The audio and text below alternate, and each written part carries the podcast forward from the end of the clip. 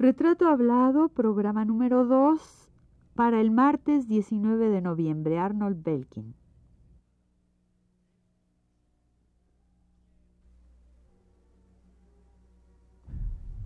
Radio UNAM presenta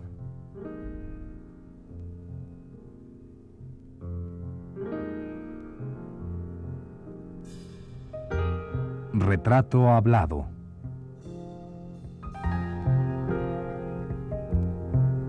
Arnold Belkin.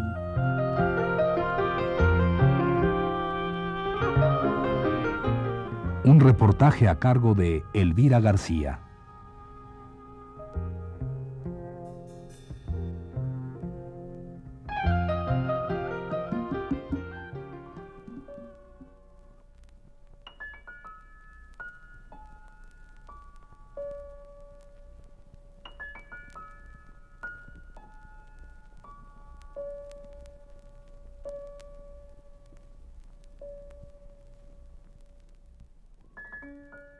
La semana pasada comenzamos a hablar de la trayectoria del maestro Arnold Belkin, uno de nuestros artistas contemporáneos mexicanos.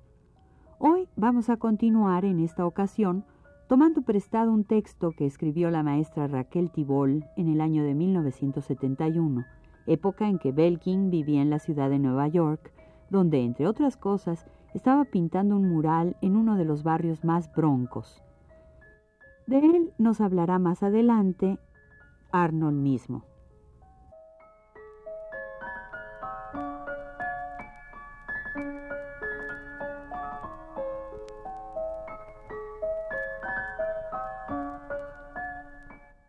Pues bien, el texto en mención, en uno de sus pasajes, dice que tres fueron los maestros del personaje que hoy nos ocupa. Esos maestros fueron David Alfaro Siqueiros, José L. Gutiérrez y la generación que cuajó en el grupo de Nueva Presencia. De esos dos primeros maestros nos habló ya el propio Belkin la semana pasada, programa en el que arrancamos desde la infancia de nuestro entrevistado en Calgary y Vancouver, Canadá, y su posterior llegada a México hasta sus primeros contactos con el muralismo mexicano y sus autores así como su formación escolástica con José L. Gutiérrez y Siqueiros.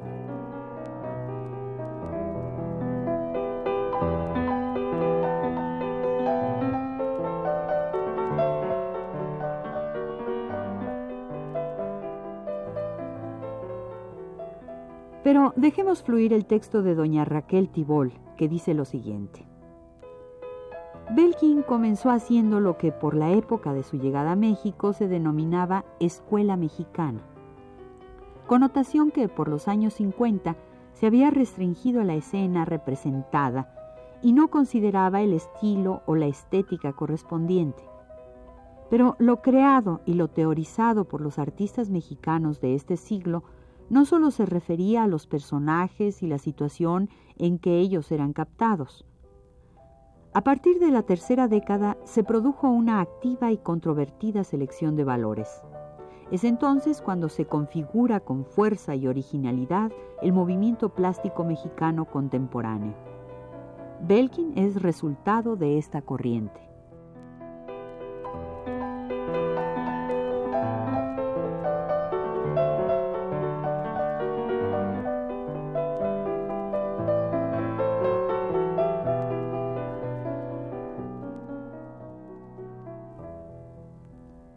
La maestra Tibol continúa. Pocos artistas nativos han asumido con tal pasión y a conciencia la problemática del arte mexicano. Belkin se metió en el caudal de una tradición, entendida esta como un encadenamiento vivo y cambiante de preocupaciones creadoras en las que privan ciertas constantes que se hacen dogmas en las mentes dogmáticas y principios rectores para los espíritus disciplinados. Belkin conoce y necesita la disciplina. Su estado de angustia o de ansiedad derivan de la imposibilidad objetiva o subjetiva de trabajar disciplinadamente.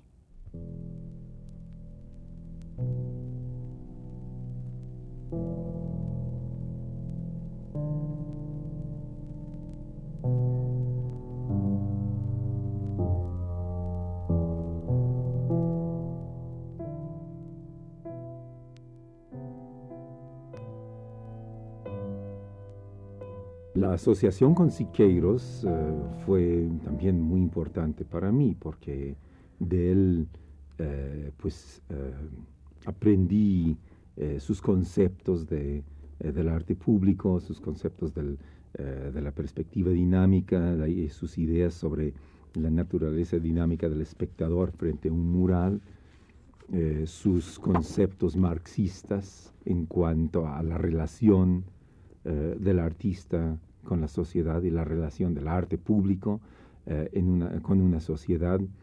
Para mí fue, todo eso fue fundamental en un, en un plano ideológico, ideológico estético. Y además necesario en ese momento tuyo. Pues, sí, sí, porque era un, un, momento de formación. La asociación con Lola Cueto y con Guillermo Silva Santa María era un poco más eh, después. Eh, yo aprendí grabado con Lola Cueto, siendo yo mismo maestro eh, en, el, en eh, este, lo que es ahora la Universidad de las Américas, entonces se llamaba México City College. Ella era maestra y yo también era maestro. Em, José Gutiérrez me pasó su clase de técnicas de mural. Yo aproveché aprender em, con ella grabado y posteriormente llegó el colombiano Guillermo Silva Santa María y abrió un taller eh, en, el, en, la Ciudadela, en la escuela de lo que es ahora la EDA, la Escuela de Diseño y Artesanía, y, y eh, se eh, puso un taller, uno de los primeros talleres abiertos de grabado, taller libre, donde acudimos muchos artistas, Fanny Rabel, iba, este, creo que Cuevas, ahí conocí a Francisco Icaza, Leticia Tarragó, Liliana Porter, Fernando Vilchis, Gironella, mucha gente fue ahí. Pero había un otro, otro factor que yo creo que fue muy importante, que vino en medio entre la época que trabajé con Siqueiros y la época ya unos años después, cuando ya, ya como artista, ya que, ejercía profesionalmente, eh, me puse a ser grabado y en ese taller de grabado conocí a varias gentes que para mí era muy importante, como podríamos platicar sobre eso después.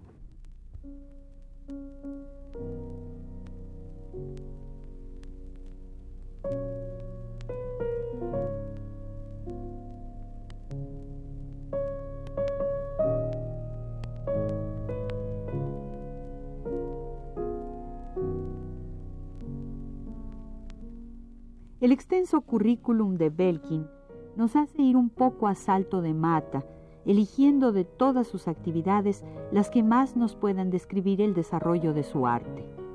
Hemos dicho ya, por ejemplo, que en 1950 es ayudante del pintor David Alfaro Siqueiros, con quien colabora en la realización de los murales de Santo Domingo y del Palacio de Bellas Artes. Luego, de 1956 a 60, es profesor de técnica mural en la Universidad de las Américas. Por esa misma época estudia grabado con Lola Cueto, una destacada figura en ese género artístico, y asiste al taller de grabado de Silva Santa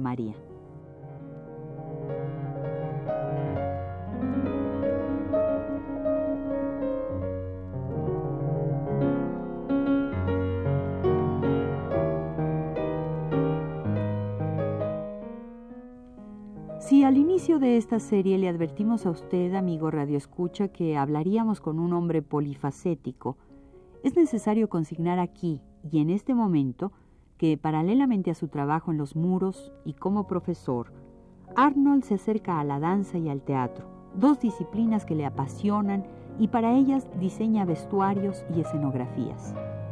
En la historia de la danza mexicana, han quedado ya registradas, al igual que quedaron consignadas las de Orozco y Gabriel Fernández Ledesma, entre otros, las obras que contaron con el enriquecimiento escenográfico hecho por la mano de un pintor. Tal es el caso de coreografías como Tierra de Elena Noriega y El muñeco y los hombrecillos, El debate y advenimiento de la luz de Javier Francis, así como Metamorfosis de Bodil Jenkel.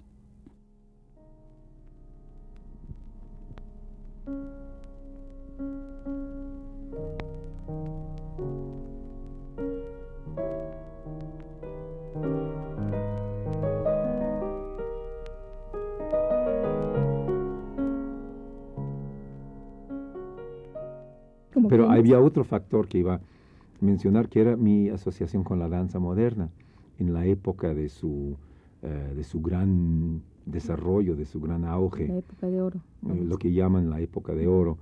Eh, porque en, en, un espacio de unos cuantos años la danza llegó, creo que a suprimir por un, un par de años, aunque fuera, llegó a, a reemplazar la pintura mural como la gran expresión plástica eh, del nacionalismo en el arte mexicano. Y esto era la época entre, entre 1952 y 1955 más o menos. Sí, eh, pero que además este, sucede que, que, en esta época la danza recibe todo la, el, pues cierto, el, apoyo de, de, no solo del Estado, sino de, de que los mismos pintores se, trabajan, los mismos muralistas hacen escenografía. Orozco mismo, pues, hacía escenografía para, para coreografías. Orozco, Tamayo, Mérida, eh, Chávez Morado, Fernández Fernández Ledesma. Yo creo que, eh, y, los que éramos jóvenes, porque pues, todavía no figurábamos como estas, estos artistas, yo creo que nos eh, obtuvimos, nosotros obtuvimos, muchos de los que íbamos a, a, dibujar en los ensayos y en las clases de danza, obtuvimos una Uh, un refuerzo a, nuestra, a nuestro desarrollo cultural. Eh, las eh, clases de danza de la Academia de la Danza Mexicana siempre estaban abiertas para que los jóvenes pintores fuéramos a dibujar. El entonces director del Departamento de Danza de Bellas Artes, Miguel Covarrubias, un pintor, entendía muy bien la importancia de, del, eh, eh, de, los, de, las relaciones interdisciplinarias entre las artes. Y eh, yo creo que él, él, Covarrubias, fue el que tuvo la visión de invitar a los compositores mexicanos a componer música para la danza, a los pintores mexicanos a, diseñar las escenografías y vestuarios, a los este, escritores mexicanos como Juan Rulfo, por ejemplo, a escribir cuentos para ballet.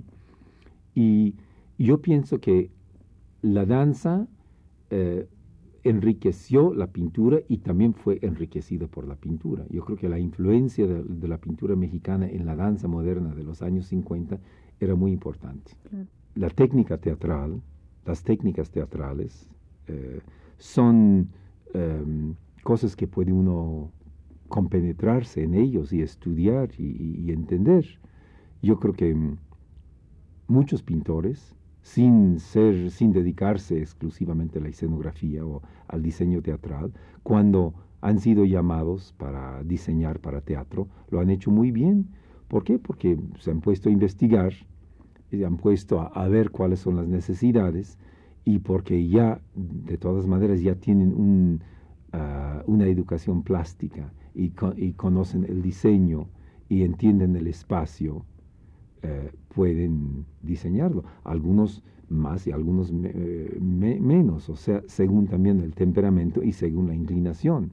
No todos los pintores, por ejemplo, funcionan bien haciendo grabado y no todos los eh, pintores funcionan igualmente bien haciendo escultura.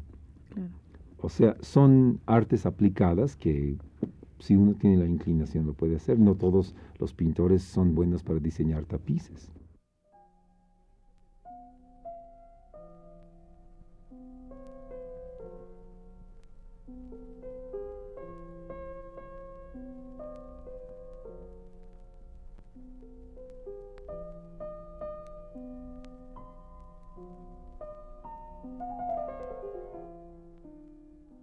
Podemos ni debemos olvidar que Belkin hace grupo con una generación de jóvenes de los años 50 que intentan romper, y lo logran, los cartabones en que estaba metida, y digamos casi hundida, la pintura de la llamada escuela mexicana.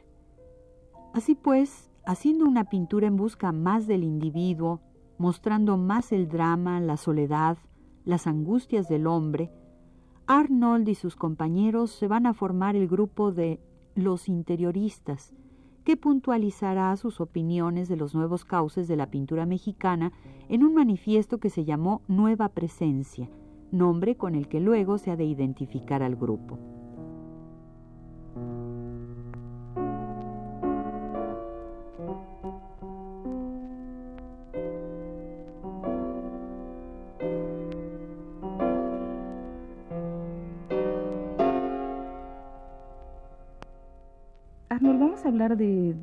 Dos movimientos que, me importa mucho que toquemos en este momento, que son el grupo Nueva Presencia y... Bueno, yo eh, creo que estabas a punto de decir los interioristas, que, es, eh, que es lo mismo. ¿Es lo mismo? sí, sí. ¿Cuál era ¿Cuáles eran los... ¿En qué contexto se, se, inscribe este, este movimiento? Bueno, en principios, a, principios de los 60 eh, ya había dos tendencias muy definidas eh, en la pintura en México. Uno era la, la, tendencia nacionalista, eh, lo que se llamaba la Escuela Mexicana de Pintura, que ya por por reiterativa en ese momento ya estaba, ah, ya se encontraba un poco fatigada y quizá caduca, cerrada a una serie de nuevas corrientes plásticas que venían de afuera. Eh, la escuela mexicana estaba aferrada a un, a un nacionalismo y, y cerrada a cualquier influencia de afuera. Y frente a eso viene una serie de, de influencias que, empiezan a aparecer en la pintura en México. El abstraccionismo, em, artistas que, eh, que, han viajado y, vienen con una visión más abierta, eh, que se oponen a, a, la escuela mexicana y al dominio tan em, estrecho que tenía sobre los encargos muralistas, muralísticos. Entonces, Em, aparece un, otro grupo em, de artistas más o menos jóvenes, como era Felieres, García Ponce, eh, Lilia Carrillo, em, eh, Soriano, que es anterior a ellos, eh, se empieza a, formalizar el arte en México, se empieza a abrir, se empieza a, a internacionalizar. Entonces, eso ya es, una tendencia que se opone a la escuela mexicana. Y, así está la situación durante los uh, mitad de los 50 hasta entrando a los 60, cuando se plantea una tercera posición, que era la del neohumanismo o la neofiguración.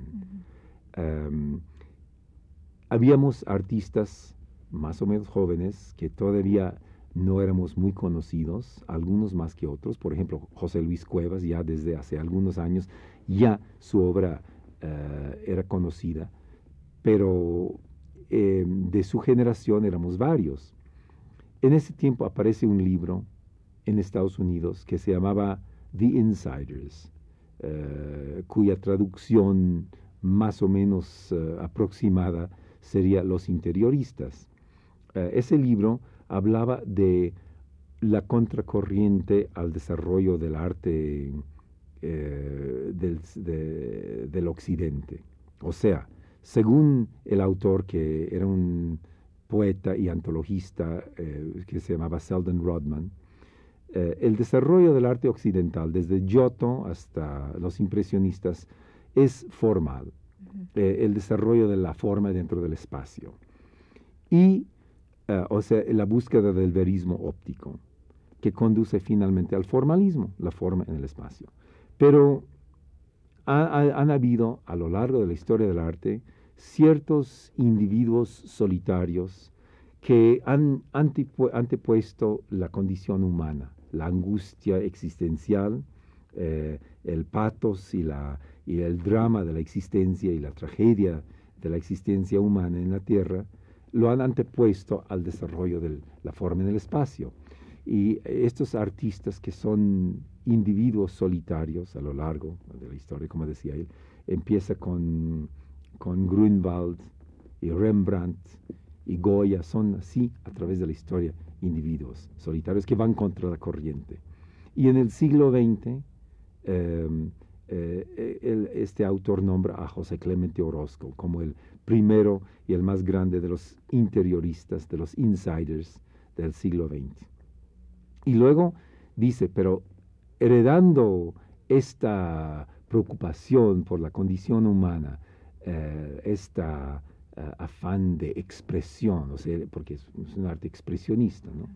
Eh, hay toda una serie de, herederos naturales de, Orozco. Entonces, después de Orozco, nombra Rodman una serie de artistas que vivían en Estados Unidos, que según él decía, em, van contra la corriente también, no, no eh, les interesa tanto la, la prestidigitación formal y el espacio elocuente, sino el ser humano. Entonces tales artistas son Ben eh, Leonard Baskin, Rico Lebrun, y también menciona a Cuevas, porque Cuevas exhibía mucho en esa época en eh, Estados Unidos. Entonces incluye Cuevas dentro de, del contexto de los, estos interioristas. Yo al leer el libro me entusiasmó mucho este concepto, y entonces escribí una reseña muy larga que se llamaba Nueva Presencia del hombre en el arte moderno. Y era una reseña que publiqué en el Suplemento Cultural de Novedades en 1961 sobre este libro, y en donde decía que, si bien es verdad que Ben Shawn y Baskin y Rico Lebrun son los herederos naturales de Orozco, habemos toda una generación que seríamos los herederos legítimos de Orozco, puesto que directamente hemos eh, emergido de el, eh, ambiente mm, artístico en donde se desarrolló Orozco y también eh, contamos con nuestra, en nuestro bagaje cultural a José Guadalupe Posada, el arte precolombino, el muralismo, etc. Y entonces eh, formamos un grupo que en, los, primeros, los, los primeros tiempos de ese grupo, que nos llamamos los interioristas, eh, estaba José eh, Luis Cuevas, Rafael Coronel, Francisco Icaza, eh, Nacho López, el fotógrafo, em, Francisco Corsas y Leonel Góngora.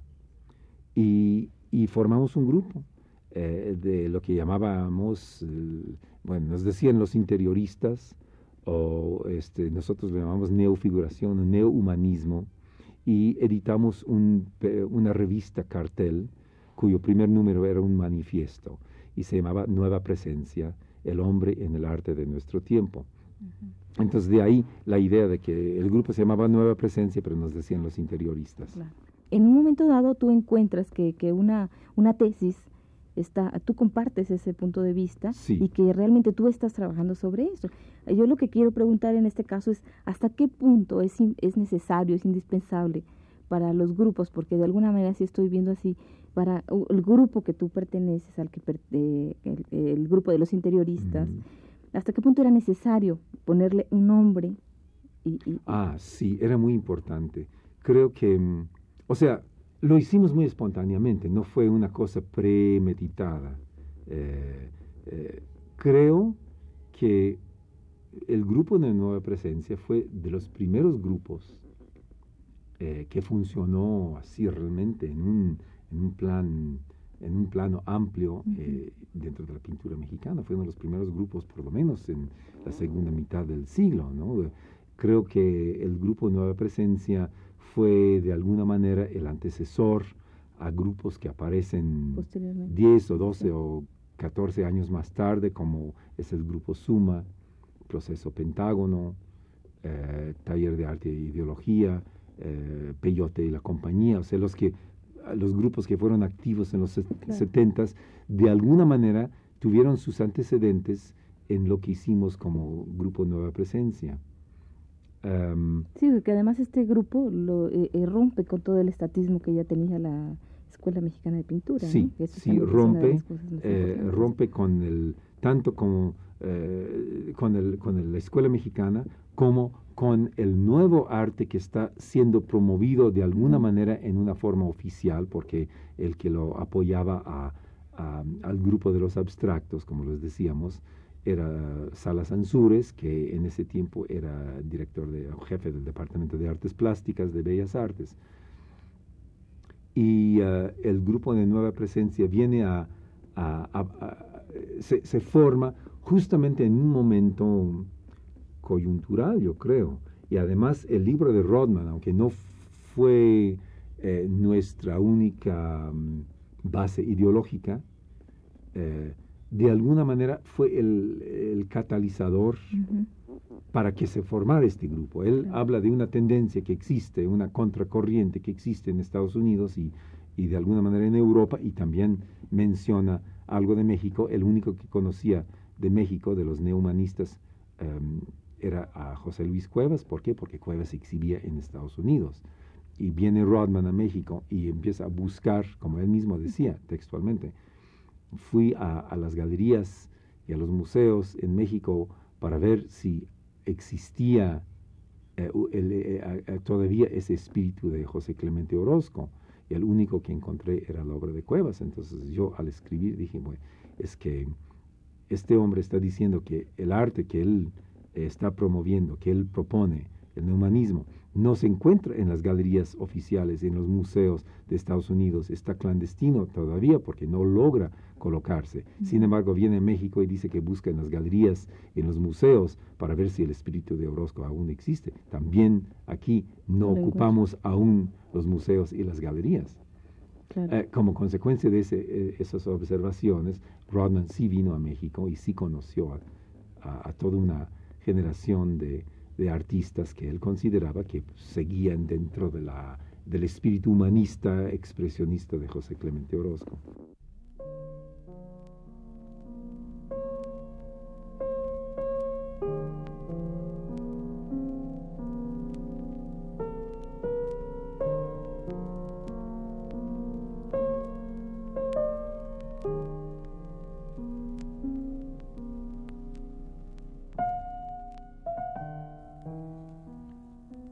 Que ocurría a finales de los 50 y principios de los 60 en el terreno de la pintura tenía su correspondiente en las otras artes. La danza, por ejemplo, empezaba a caminar al interior del hombre. Si había un Zapata de Guillermo Arriaga que hablaba de la lucha al infinito del campesino por su tierra, coexistían a su lado obras de danza contemporánea que nos mostraban al hombre en disección, el intestino y el corazón del ser humano, con sus angustias, sus soledades, sus amores.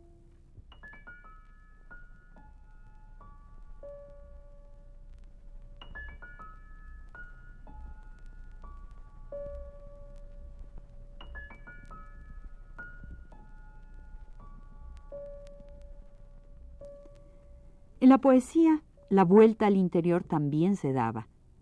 Y queremos cerrar esta emisión de hoy no hablando ya de pintura, sino leyéndoles un poema de Jaime Sabines, uno de nuestros grandes escritores que precisamente en la década de los 50 escribió un poema que se llama Yo no lo sé de cierto y que dice así.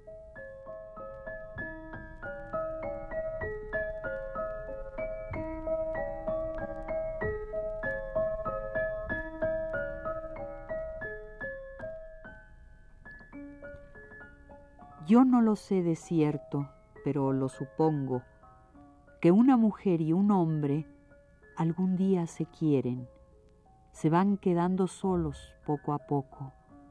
Algo en su corazón les dice que están solos. Solos sobre la tierra se penetran, se van matando uno al otro.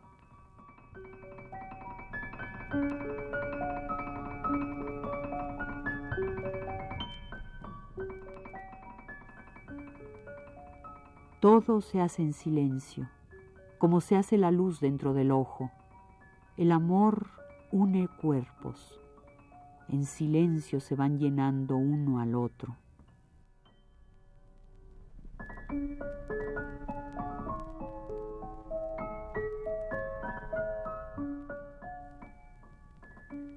Cualquier día despiertan sobre brazos. Piensan entonces que lo saben todo se ven desnudos y lo saben todo. Yo no lo sé de cierto, lo supongo.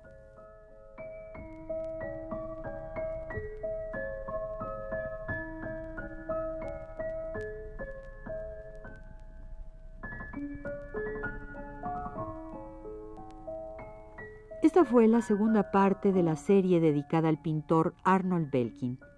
Le invitamos a escuchar la tercera el próximo martes a las 21.15 horas. Gracias por su atención.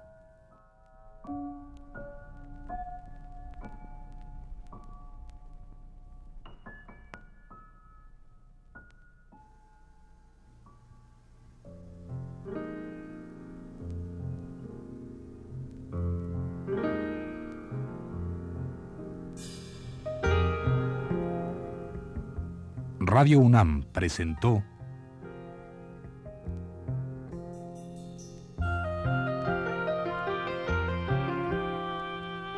Retrato Hablado. Arnold Belkin.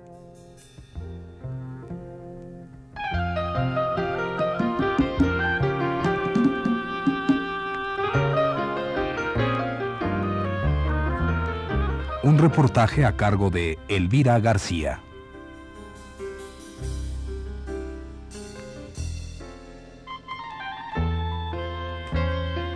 Grabación Manuel Estrada, montaje Abelardo Aguirre. Voz de Ana Ofelia Murguía. Fue una producción de Radio UNAM.